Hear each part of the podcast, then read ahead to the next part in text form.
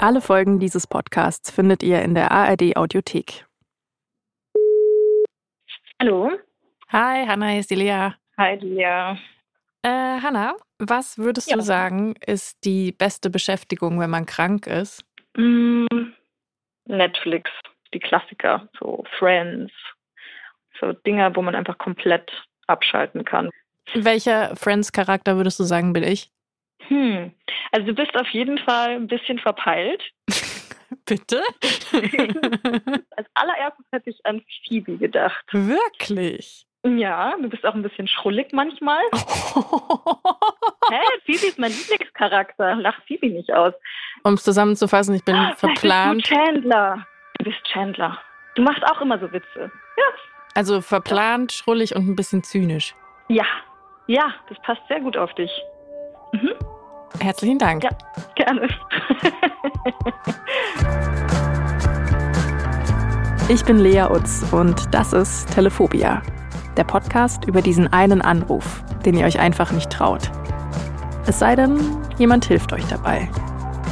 Dieser jemand bin jetzt ich.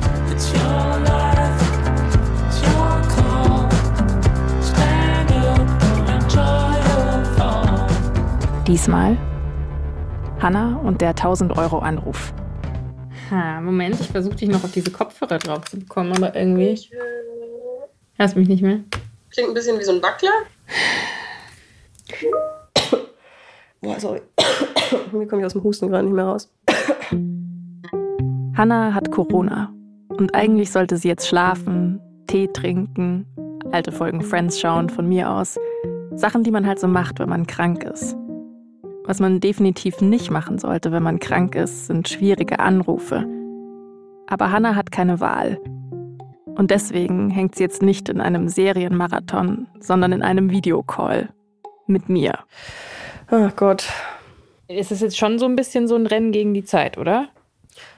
Ja. Es geht um Geld. Viel Geld.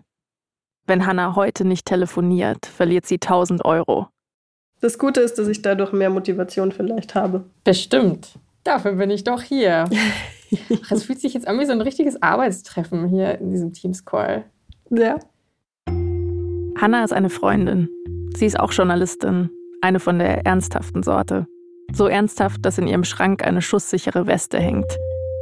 Hannah beschäftigt sich mit Sicherheitspolitik, Menschenrechten und humanitären Katastrophen. Ich beschäftige mich mit Telefonen. Dass Hannah meine Hilfe braucht, passiert jetzt nicht jeden Tag. Ah, nee, nee, das ist mir echt, ich weiß nicht. Wäre dir das nicht peinlich? Sei mal ehrlich. Würdest du, würdest du diesen Anruf machen? Ich meine, eigentlich hat man ja auch nichts zu verlieren. Weiß ich nicht. Schon ein bisschen, oder? So Seine Würde. Die kurze Version der Geschichte geht so. Hannah ist ein ziemlich blöder Fehler passiert. Zur Strafe soll sie 1000 Euro zahlen. Und ihre einzige Chance, aus der Nummer rauszukommen, ist ein Anruf. Die lange Version ist komplizierter. Für diesen Anruf muss Hannah nämlich zurück in eine Zeit, in die sie eigentlich nicht zurück will. Damals war sie noch keine Journalistin, sondern einfach nur ziemlich lost. Hannah lebt damals in London und steckt mitten in einer Sinnkrise. Sie ist fürs Studium hergezogen und ihr Kopf ist voll mit Theorien über Sicherheit und Terrorismus. Und sie dachte, das wäre voll ihr Ding, aber das ist es nicht.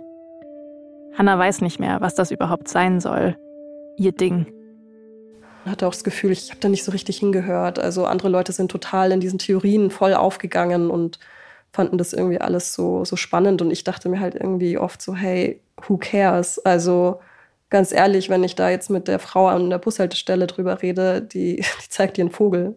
Meine ganze Masterzeit fühlt sich an, wie als wenn mein Gehirn die ganze Zeit in einem Nebel geschwommen wäre. Also es war irgendwie alles so ungreifbar. Ich kann das gar nicht so richtig in Worte fassen. Es hat sich einfach für mich alles so sinnlos angefühlt.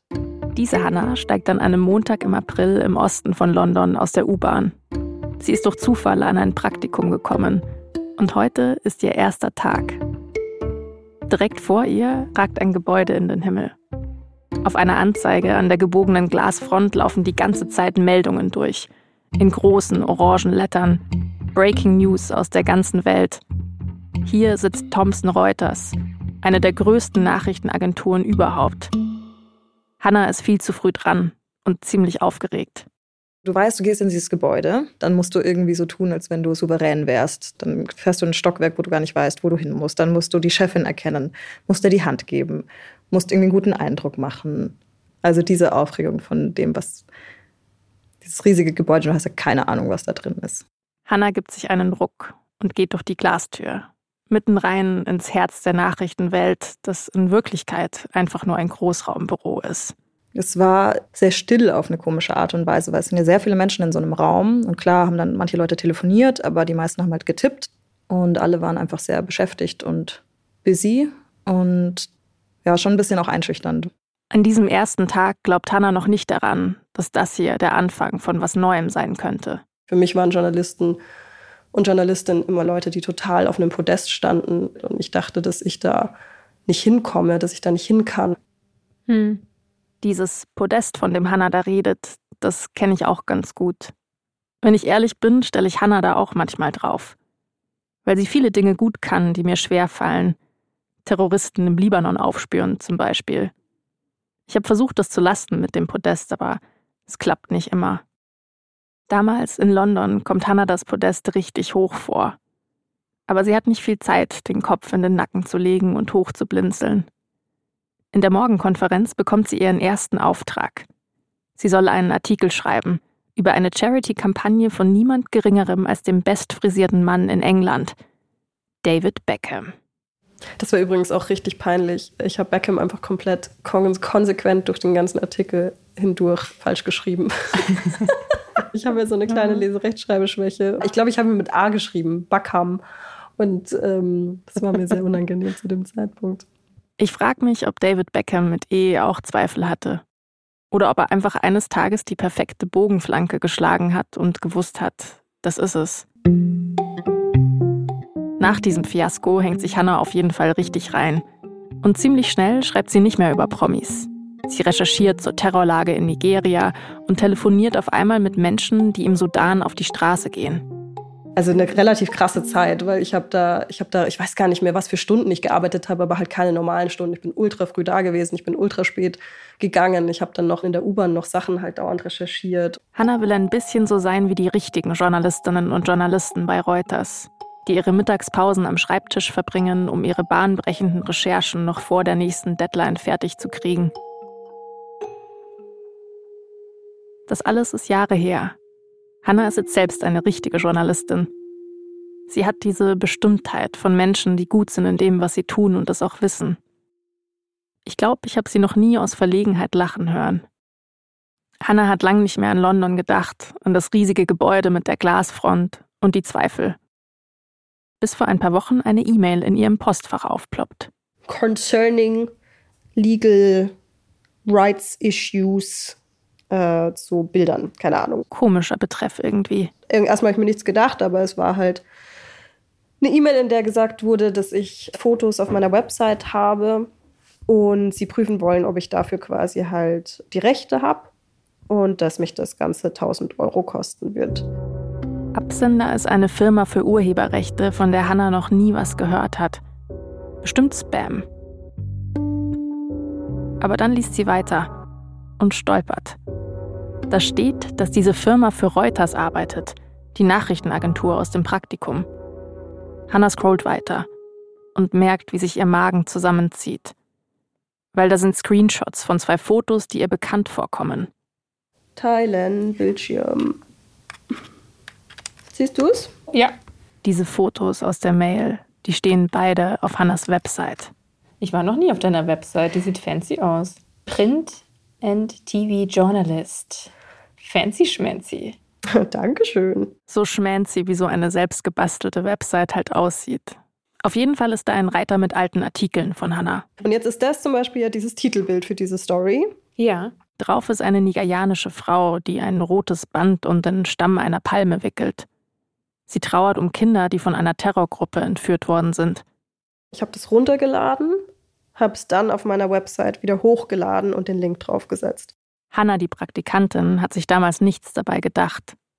Hannah, die ernsthafte Journalistin, würde Hannah, die Praktikantin, dafür jetzt am liebsten umbringen. In dem Moment, wo du ein Foto runterlädst und wieder hochlädst, ist es eine Multiplikation von diesem Foto und das ist illegal, außer du hast die Rechte an dem Foto.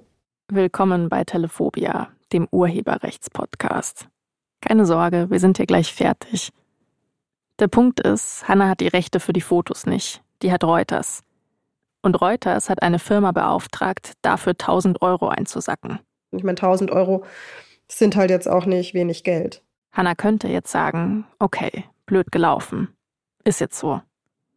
Aber dafür ist die ganze Sache zu teuer und irgendwie auch zu absurd. Die schmancy Website zum Beispiel, auf der die Bilder stehen, die hat Hannah schon Jahre nicht mehr benutzt. Also ich glaube, das ist für mich so der größte Abfuck an der Geschichte. Aber es ist wie wenn du an einer hässlichen Dekoschale rumgebastelt hast und dann hattest du sie teilweise auf deinem Tisch stehen, weil du irgendwie damit angeben wolltest zu dem Zeitpunkt. Dann ist dir aufgefallen, dass sie richtig peinlich ist und hast sie in den Schrank gestellt und weißt, dass sie da steht, aber du wirst sie niemals wieder auspacken. So. Und jetzt musst du für die hässliche Dekoschale auch noch 1000 Euro bezahlen. Ja, 1000 Euro. Stell dir das mal vor. Und das letzte Ärgerliche an der Geschichte ist halt einfach, dass ich die zwei Artikel damals halt auch komplett umsonst geschrieben habe. Also ich habe halt kein Geld dafür bekommen. Ich habe das in meinem Praktikum da halt quasi gemacht. Hannah hat im Praktikum genau 0 Euro verdient. Und jetzt soll sie für diesen einen kleinen Fehler auch noch 1000 Euro nachzahlen. Also alles totale Luxussituation. Am Ende, natürlich kann man sagen, hey, es war fucking naiv. Du hättest es halt auch einfach besser wissen können. Also hättest einmal gegoogelt, hättest einfach dieses scheiß Bild nicht hochgeladen, sondern einfach einen Link halt einfach hingeklatscht, fertig. Hannah hat mit einem Anwalt gesprochen, der sich mit sowas auskennt. Und der sagt, dass Hannah noch eine klitzekleine Chance hat, das Geld zu behalten. Der einzige Weg, da richtig rauszukommen, ist halt, Reuters dazu zu bringen, diese Firma zurückzupfeifen. Und jetzt wäre halt die Überlegung, ob man sagt, hey, könnt ihr mir irgendwie helfen, um halt irgendwie sich dann diese 1000 Euro halt dann doch irgendwie zu sparen. Also ich würde sagen, auf jeden Fall machen wir das. 1000 Euro. Ich habe gar keine Lust, jetzt dann da irgendwie anzurufen. Die Sache ist die. Es gibt alte Versionen von uns, an die wir nicht so gerne denken. Die wir am liebsten da lassen, wo sie sind, in der Vergangenheit. Rollen, die wir mal gespielt haben und die wir auf keinen Fall nochmal spielen wollen. Bei Hannah ist das die naive Praktikantin. Also mittlerweile fühle ich mich halt als gestandene Journalistin. Klar, ich bin immer noch am Anfang meiner Karriere und so, aber trotzdem würde ich jetzt einfach felsenfest so mit hundertprozentiger Selbstbewusstsein sagen können von mir selber, hey, ich bin Journalistin. Yay. Ja. Aber wenn ich da anrufe, fühle ich mich halt wieder voll wie diese Hospitantin, die keine Ahnung hat und die sagt so, hey, ähm, also ich bin zwar eine erwachsene Frau, aber ich habe da richtig Scheiße gebaut und jetzt will ich, dass ihr das für mich ausbügelt und helft mir doch bitte und 1000 Euro und Mimimi. Also ich fühle mich da irgendwie so ein bisschen, Hm. also erstens wie eine Bittstellerin und zweitens irgendwie eben naiv und ein bisschen doof und Ja, ich verstehe das Gefühl. Hannah hat keine Lust, die naive Praktikantin nochmal wiederzusehen. Und deswegen hat sie es immer noch nicht geschafft, da anzurufen. Was schlecht ist, weil die Firma hat ihr eine Frist gesetzt. Und die läuft morgen ab.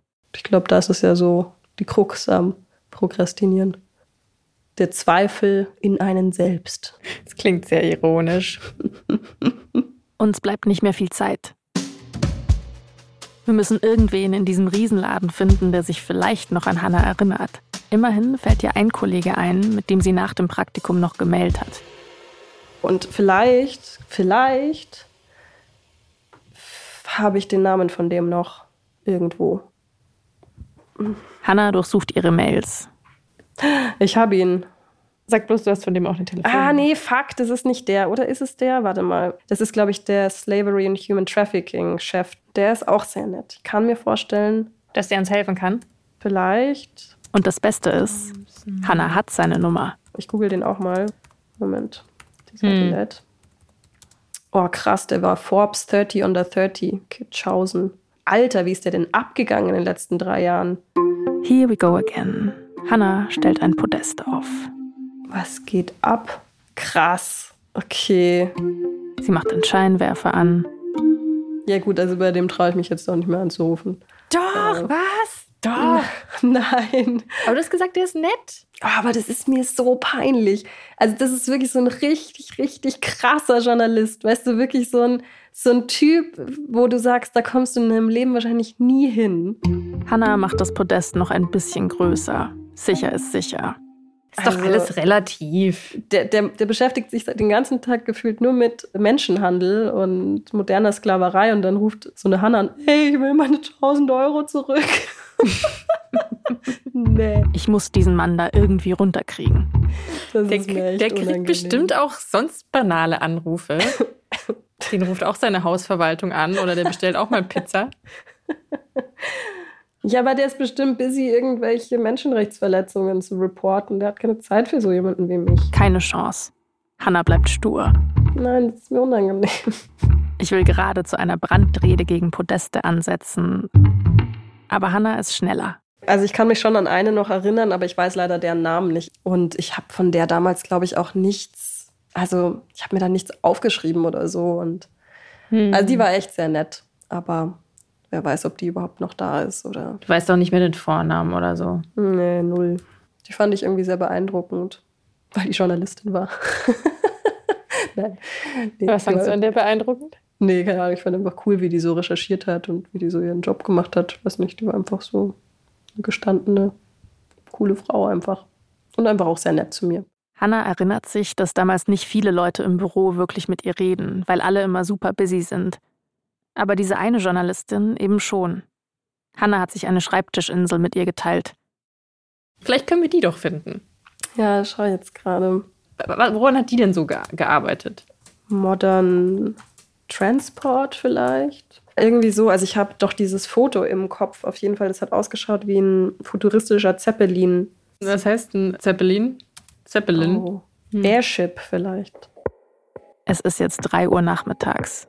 In London schließen bald die Büros. Und wir googeln immer noch nach Zeppelins und Airships. Sonja Elks. Ich glaube, das ist der Artikel. 9. April Wirklich? 2019. Schick mal rüber. Gut, es ist kein Zeppelin wie in meiner Erinnerung. Aber dieses Foto hatte ich tatsächlich noch, also offensichtlich falsch. es geht um. Flugtaxis. Ja. Ja, nice. Sonja, die Flugtaxifrau, hat auch eine fancy-schmancy Website. Vermutlich ohne raubkopierte Fotos. Sie ist eine sehr, sehr ernsthafte Journalistin. Das sieht man gleich. Also was man natürlich machen könnte, wäre, dass man diese Telefonnummer anruft, die auf meinem Zeugnis steht Ja, und dann nach ihr fragt. und dann nach ihr fragen. So machen wir das. Ich frage mich, ob die sich noch an mich erinnern kann. In Hannas Kachel vor mir auf dem Laptop ist Bewegung geraten.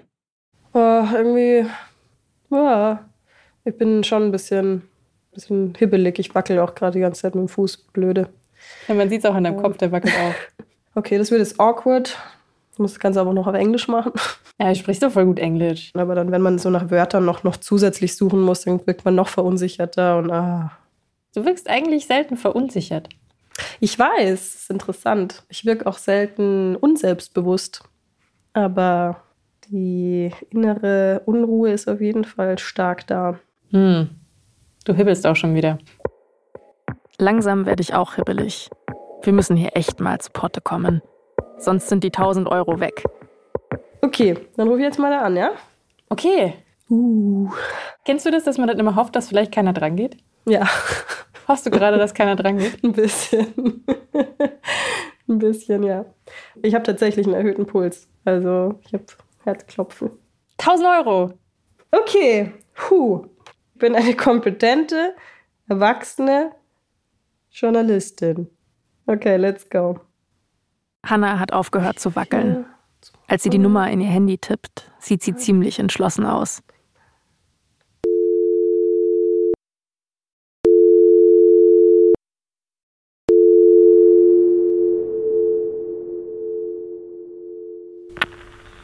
You have reached Thomson Reuters. Please say the name of the person you are calling. Last name, then first name. Sonia Elks. I think you said Sonia Elks. Is that correct? Yes. Say yes or no. Yes. Transferring your call to Elks. Sonia. Hörst du noch was? Hello? Am I speaking to Sonja? Ah, great. Hi, this is Hannah, Hannah Resch. This is really awkward. I don't know if you remember me. I was an intern with the, the Thomson Reuters Foundation in 2019. Sorry? Hannah versucht zu erklären, wer sie ist. Aber Sonja hat offensichtlich keine Ahnung, wen sie da in der Leitung hat. I'm really sorry to just call on you like this. And I have another really awkward request. I'm calling Awkward trifft's. Hannah fragt Sonja jetzt auch noch, ob sie das Gespräch aufzeichnen darf. Für einen ominösen Podcast aus Deutschland über Telefongespräche. Wir haben Glück. Sonja wirkt zwar einigermaßen verwirrt, aber sie sagt ja. Fine. Go ahead and record, and we'll. I'll tell you at the end if I'm Yes, happy great. to have it in the podcast. Yeah. cool? Yeah, of- yeah, of course. It's been quite a while. I don't know if you remember me. We were desk colleagues. Not immediately, I must admit. No, no, no worries. I, I, How are you doing? Das ist kein gutes Zeichen. Sonja kann sich nicht an Hannah, die Praktikantin, erinnern. Wir probieren es trotzdem. Also, Hannah probiert's, während ich versuche, extra aufmunternd in die Kamera zu schauen. it was 2019 in April. Hannah erzählt die ähm, ganze Geschichte von der E-Mail und den 1000 Euro und dass sie hofft, dass Sonja ihr irgendwie helfen kann. Uh-huh. maybe you have some idea who I could talk to. And yeah, that's what I'm calling about. And I hope that's all right with you. I, I mean, I was naive. I thought if I used Hannah hat jetzt Fahrt aufgenommen. Es ist gar nicht so leicht, ihr zu folgen. Und Sonja hat bestimmt irgendeine wichtige Story vor sich auf dem Schreibtisch liegen. Aber ich habe das Gefühl, dass sie zumindest versucht, die ganze Sache zu verstehen. I could be wrong, but I'm I'm not convinced that Reuters uses those agencies. Could I ask you to send me an email? Yes. And in the email, can you very clearly indicate what the picture was that was the problem? So I Yes. can see what they're saying. Sonja bittet Hannah, ihr eine Mail zu schreiben mit allen Infos, die sie hat. Sie stellt kurze, präzise Fragen. Ich verstehe langsam, warum sie Hannah so beeindruckt hat. Am Ende sagt Sonja, dass sie nicht weiß, ob sie irgendwas machen kann. It's hard to say. Can you can you forward me what you've got, and I will see if I can find out where these images came from. Sure, that would be amazing. I I would hold off paying them immediately. Let me um let me check. Sonja rät Hannah, die 1000 Euro erstmal nicht zu zahlen. Und sie verspricht, sich bei ihr zu melden. Immerhin. Hannah lächelt in ihr Handy. Thank you so much for for listening to me and trying to help me out. I'm really, I really, really appreciate it. Eigentlich hat Hannah jetzt geschafft, was sie sich vorgenommen hat. Ich rechne damit, dass sie sich noch 10 bis 20 Mal bedankt und dann auflegt. Aber Hannah redet weiter. Und ich merke, dass es ihr nicht mehr um die 1000 Euro geht. Sie erzählt Sonja von ihrer Zeit in London.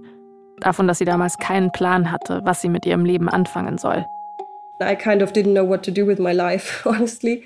And actually, okay, that sounds really dramatic and it probably is, but it actually changed my life quite a bit because I decided that I want to become a journalist and I am now. So I have a lot to thank for. but yeah. I'm so glad. Yeah, and actually, you were quite an inspiring person as well for me because I don't know, I was always looking up for, like, how do you call it? I was looking, not up, that's a German thing you say. I was, like, I, was, I admired, I, yeah. I really liked the work you did. We were sitting next to each other, as I said, only for three days. But I still remember the article you wrote, and I found your article. Dass Hannah nie aus Verlegenheit lacht, das nehme ich jetzt zurück. Sie sagt Sonja, dass diese paar Tage im Praktikum ihr Leben ziemlich verändert haben. Sie erzählt ihr auch von den Artikeln, die sie damals geschrieben hat. You're coming back to me now. I remember. Yeah. Okay. Yeah, I, Yeah. I, it was the time of like you know the Sudan revolution. David Beckham was one of my stories as well when Yeah, he did his malaria campaign. Yeah. That was that was me. Hi. Sonja hat Hannas Namen vergessen. Aber ihre Arbeit, die hat sie in Erinnerung behalten. I'm so glad to hear that you've gone on to make a career in media, and I'm delighted that we were a little part of that. Sonja sagt, dass es sie sehr freut, dass Hannah jetzt auch Journalistin ist. Und dass sie froh ist, dass sie ein bisschen was dazu beigetragen hat. Actually, it was quite a big part. I just realized now with this whole thing, even though it's not a very nice thing, but I just realized how much that played a role in my yeah, in my career as a journalist, which is really nice. So, yeah, thank you so much. Well, chat soon, I hope. Okay. Take care. Okay, thank you. Okay, Take care. bye. Bye. Krass. Ich habe das Gefühl, ich bin voll rot back backlick. Ich habe so, so richtig, weiß ich nicht. Ich habe mich irgendwie immer noch wie so ein kleines Schulkind gefühlt, das irgendwie sich erklären muss. Aber ich, sie war ja total nett und hat sich am Ende ja auch sogar an mich erinnert, was ich irgendwie auch voll krass finde. An deine Artikel hat sie sich erinnert, ne? Mhm. Ja, Ist doch umso schöner. ja, voll. Wir bleiben noch eine Weile in dem Call. Wir wissen noch nicht, ob Sonja uns helfen kann. Vielleicht verliert Hannah die 1000 Euro. Aber ihr ist da gerade was klar geworden. Damals in diesem Praktikum hat sie was ziemlich Wichtiges gefunden. Ich war richtig on fire. Es war das erste Mal seit langem, dass ich da so richtig auch gebrannt habe für was und habe da halt echt irgendwie viel gestemmt und auch wenn es krass anstrengend war und ich auch ständig meine Fähigkeiten irgendwie in Frage gestellt habe, weil ich gemerkt habe, wie viel ich nicht kann, war das echt der Moment, wo ich gesagt habe, okay, krass, das ist es. Mir macht das krass, krass viel Spaß. Ich finde es so cool. Ich habe das Gefühl, ich mache was Sinnvolles. Dieses Gefühl kommt nicht oft. Du machst was zum ersten Mal und du merkst sofort, das ist deins. Alles ist brandneu und gleichzeitig so komisch vertraut. Und klar, vielleicht bist du naiv, aber alles andere würde nur bremsen. Das sind so Momente, die sollte man sich behalten, um sie rauszuholen, wenn die Welt wieder neblig ist.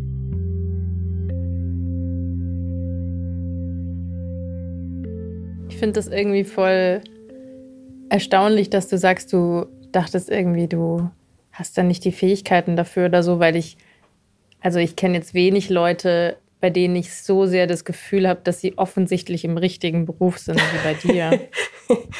Oh, das ist voll schön, dass du das sagst. Wenn wir jetzt schon bei den kitschigen Sachen sind. Bist du jetzt froh, dass du den Anruf gemacht hast? Ja, ich bin gerade richtig froh. Dann schreiben wir doch jetzt schnell zusammen diese Mail noch, oder? Ja, sehr gerne. Nicht, dass die Sonja jetzt ungeduldig vor ihrem Computer sitzt. Ja, bestimmt. Die aufregendste Geschichte, die je auf ihrem Schreibtisch gelandet ist. Was sind schon fliegende Taxis gegen eine Mail von Hannah? Sonja Elks ist eine Frau, die ihre Versprechen hält. Am nächsten Tag schreibt sie zurück und gibt Hannah eine Mailadresse, die vom Chef der Bildabteilung. Wir sollen es bei ihm mal versuchen. Also schreiben wir wieder eine Mail und warten. Ein paar Tage später treffe ich Hannah nochmal. Diesmal nicht im Videocall, weil ihr geht's wieder besser. Oh mein Gott. Ich habe eine E-Mail bekommen. Von wem? Von Copyright Compliance for Reuters Pictures. Reuter Copyright. Okay, das ist gut. Das ist, weiß ich noch nicht, ob es gut ist.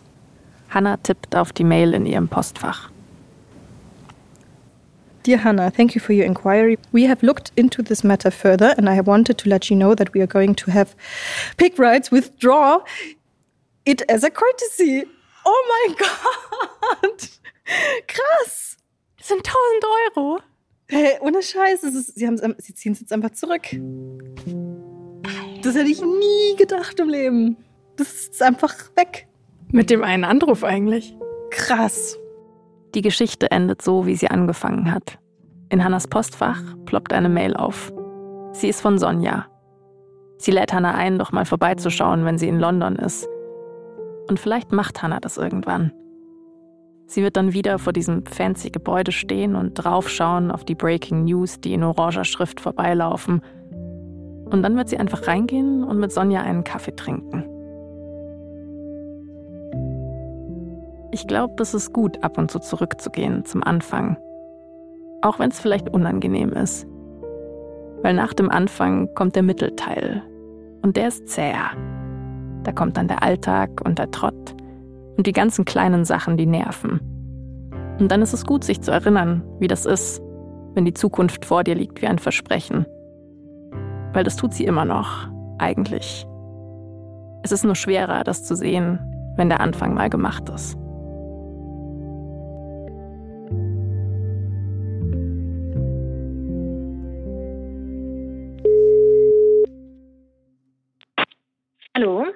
Hanna, ich habe äh, eine Frage an dich.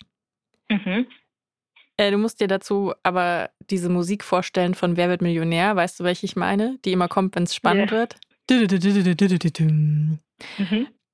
Wie buchstabiert man David Beckham? Oh nein. Das ist sehr gemein, Lea. Und eigentlich müsste ich mich jetzt weigern, diese Frage zu beantworten. Stell dir vor, es geht um 1000 Euro.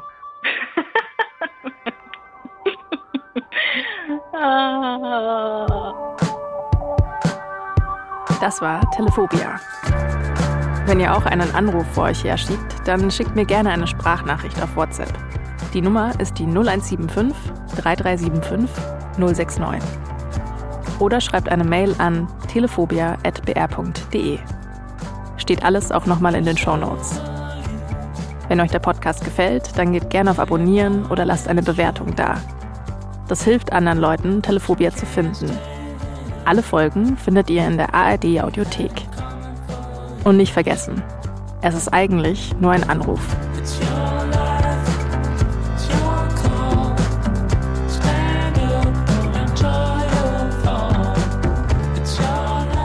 Telephobia ist ein Podcast von mir, Lea Utz, zusammen mit Juliane Rummel. Unser Titelsong Your Life, Your Call ist von Junip. Cover und Grafikdesign Julia Bochnik und Lena Waldisbühl. Sounddesign Dagmar Petrus. Ton und Technik Viktor Weresch. Regie Alexandra Distler. Redaktion Till Ottlitz. Eine Produktion des Bayerischen Rundfunks 2023. Ich habe noch einen Tipp für alle unter euch, die Eltern sind oder vielleicht Eltern werden wollen. Den Podcast Eltern ohne Filter. Die vier Hosts Christina, Katrin, Ruslan und Schlien treffen jede Woche verschiedene Familien und lassen sich ihre Geschichten erzählen. Beim Hören schaut man manchmal über den eigenen Tellerrand und manchmal erkennt man sich eins zu eins wieder und merkt, hey, das ist nicht nur bei mir so. Eltern ohne Filter ist ein Podcast mit ehrlichen Interviews übers Elternsein, aber gleichzeitig auch eine echt wertschätzende Community bei Instagram. Schaut vorbei. Den Eltern ohne Filter Podcast findet ihr überall, wo es Podcasts gibt und in der ARD Audiothek.